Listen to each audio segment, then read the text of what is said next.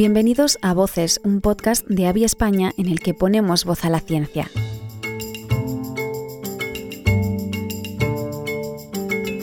La voz es una herramienta muy poderosa a la hora de comunicar y cuando hablamos de la salud es fundamental escuchar a los pacientes, familiares, a los sanitarios, a quienes trabajan en la investigación.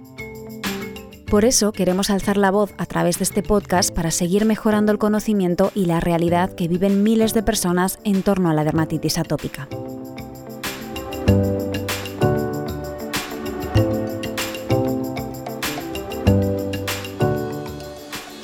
El tiempo es un factor clave en la vida de los pacientes con dermatitis atópica. El día a día está muchas veces condicionado por los signos y síntomas de la enfermedad tanto durante el día, debido a los picores, como por la noche, por la falta de descanso, la dermatitis atópica se lleva gran parte del tiempo de los pacientes. En este capítulo de Voces hablamos con un especialista, una paciente y una familiar que nos explicarán más sobre esta lucha para ganar tiempo.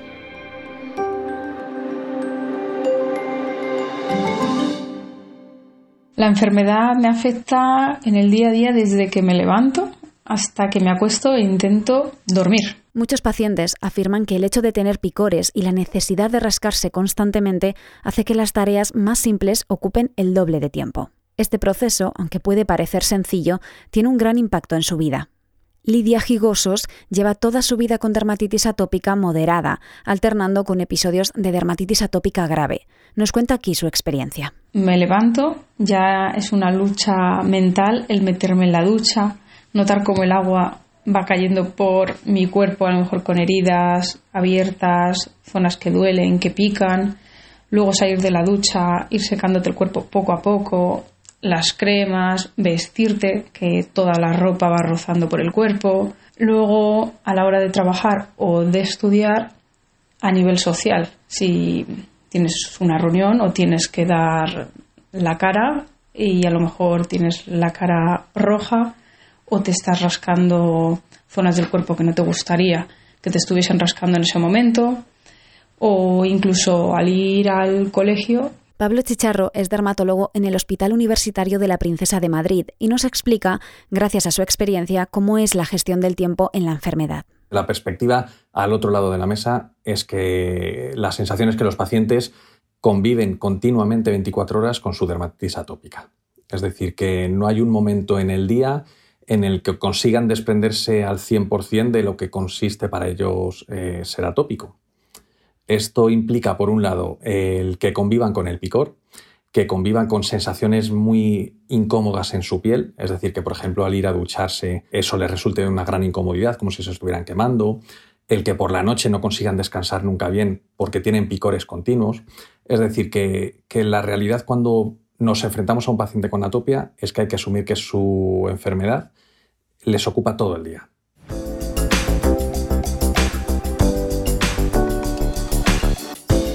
El deseo, la ambición de recuperar parte de su tiempo es esencial para ganar en calidad de vida. Resignarse no es una actitud productiva para ningún paciente.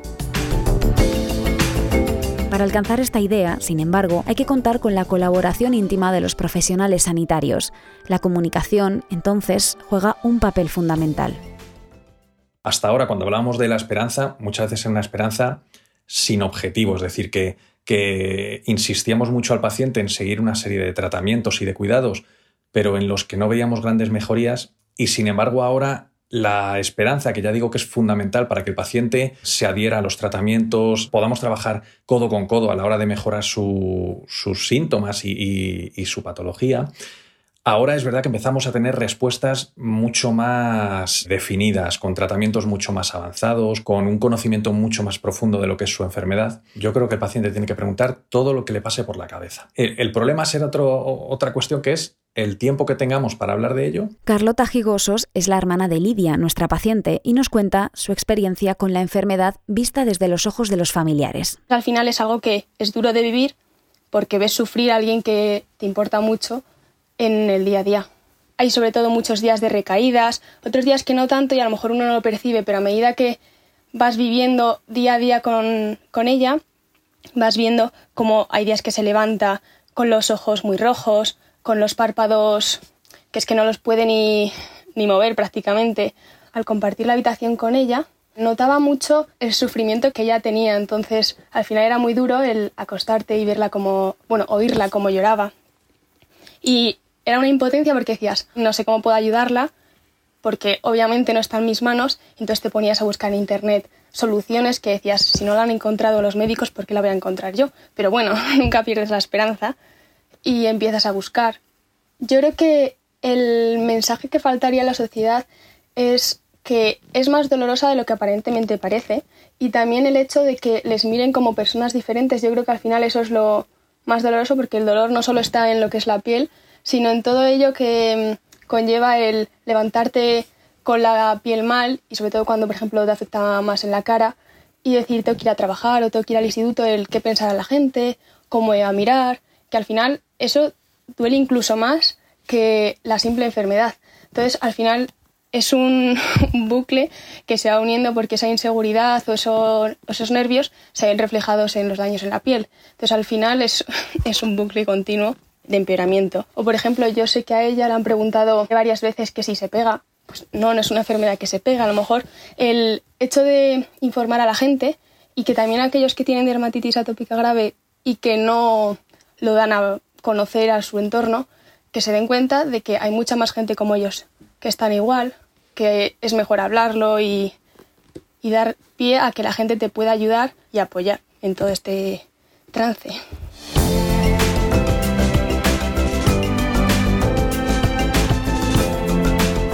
Trabajar con la información adecuada es imprescindible para dotar al paciente de herramientas que le otorguen libertad, conocimiento y calidad de vida. Pero encontrar las preguntas adecuadas puede parecer complicado. ¿Cómo pueden ayudar los especialistas? ¿Qué papel hace su guía en el día a día con la enfermedad? En el día a día en la consulta vemos que hay pacientes que tienen de forma repetida una serie de interrogantes. El primero de ellos quizás sea en qué consiste la dermatitis atópica, es decir, esto que me está pasando en la piel, de dónde viene, lo he heredado, es algo que tiene que ver con algo que he comido, todo ese tipo de dudas. Después, evidentemente, esta enfermedad que tengo, en qué consiste, es decir, por qué me ocurre lo que me ocurre y qué síntomas puedo esperar, ¿no? Sobre todo lo que más valoro es el tiempo que pueden dedicar en la consulta hablar sobre todo también de la enfermedad, no guardármela para mí misma y no ir al médico por eso, sino estoy compartiéndolo además con un especialista que es el primero que me va a ayudar. Entonces, pues yo creo que toda la comunicación que haya entre médico y paciente para mí siempre me ha venido muy bien y me ha favorecido de cara a la enfermedad. La información, como vemos, es esencial. La fuente principal de información para pacientes y familiares es la consulta. Optimizar el tiempo que se pasa con el médico puede ayudar enormemente a que ésta sea más eficiente. Sin embargo, es más complicado de lo que parece.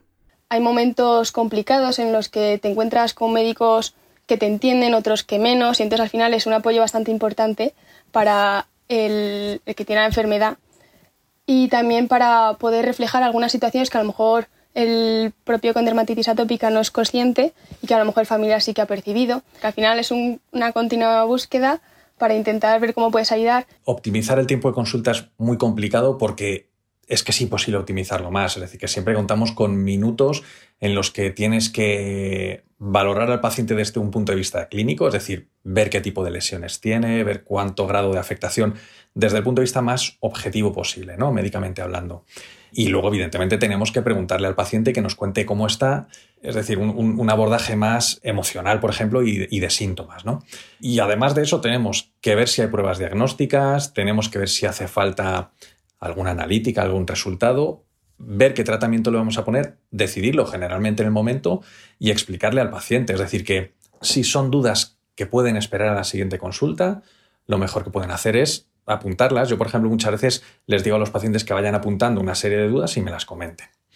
Y, si es una duda que le parece al paciente que es más inmediata o que realmente necesitan tener una respuesta de una forma más rápida, yo sí que suelo recomendarles algunas fuentes específicas y de confianza, ya sea a través, por ejemplo, de asociaciones de pacientes con dermatitis atópica, de fuentes como la, como la propia Academia Española de Dermatología, que tienen contenido para pacientes en el que se informa sobre su enfermedad.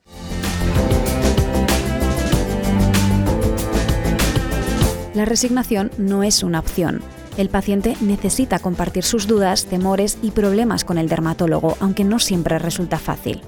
Hay una cierta barrera que hay que romper con los pacientes con atopia para que se abran, es decir, para que, primero para que interioricen el hecho de que este picor no tiene que ser el día a día y para que te sean capaces de transmitir cuáles son sus problemas y sus molestias. Mi recomendación para un paciente atópico es que no se conforme. O sea, el paciente atópico, y creo que este es el mayor problema que tenemos con, con estas personas, es el que tienen que saber que lo que tienen es una enfermedad, es decir, que lo que tienen no es su forma de ser, no es tampoco culpa suya, es decir, que, que esto no es un castigo y que lo tienen que llevar de la mejor forma posible, pero esa lucha la tenemos que llevar a cabo. Entonces, mi consejo es ese, que no se conformen. Otra pieza fundamental en la vida de los pacientes como Lidia es el enfrentarse a las dudas con franqueza y sencillez y no tener miedo a preguntar. Bien por la parte que dices, me da vergüenza decir esto, o es muy íntimo, o cómo voy a decir que tengo dermatitis atópica en, las ingles o que te escuece, te pica al tener relaciones sexuales.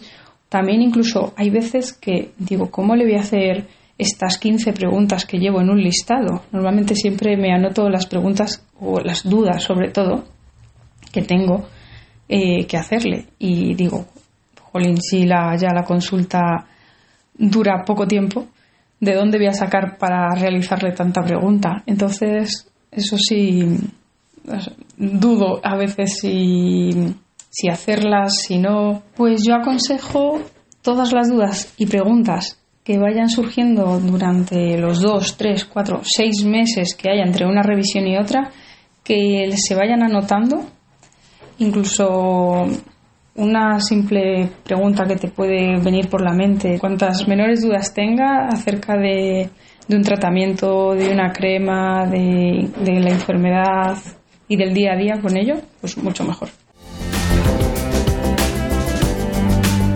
Conocer la experiencia de pacientes como Lidia o la visión de su hermana Carlota es fundamental para entender mejor esta patología. Igualmente, contar con la visión de un dermatólogo que anime a los pacientes como el doctor Pablo Chicharro es vital para que las personas que conviven con la DEA no se queden nunca con dudas o preguntas sobre la enfermedad. En el próximo capítulo seguiremos conociendo más detalles sobre la DA. Seguiremos comentando los aspectos más relevantes de esta patología con médicos y pacientes. Os esperamos en el siguiente podcast de Voces.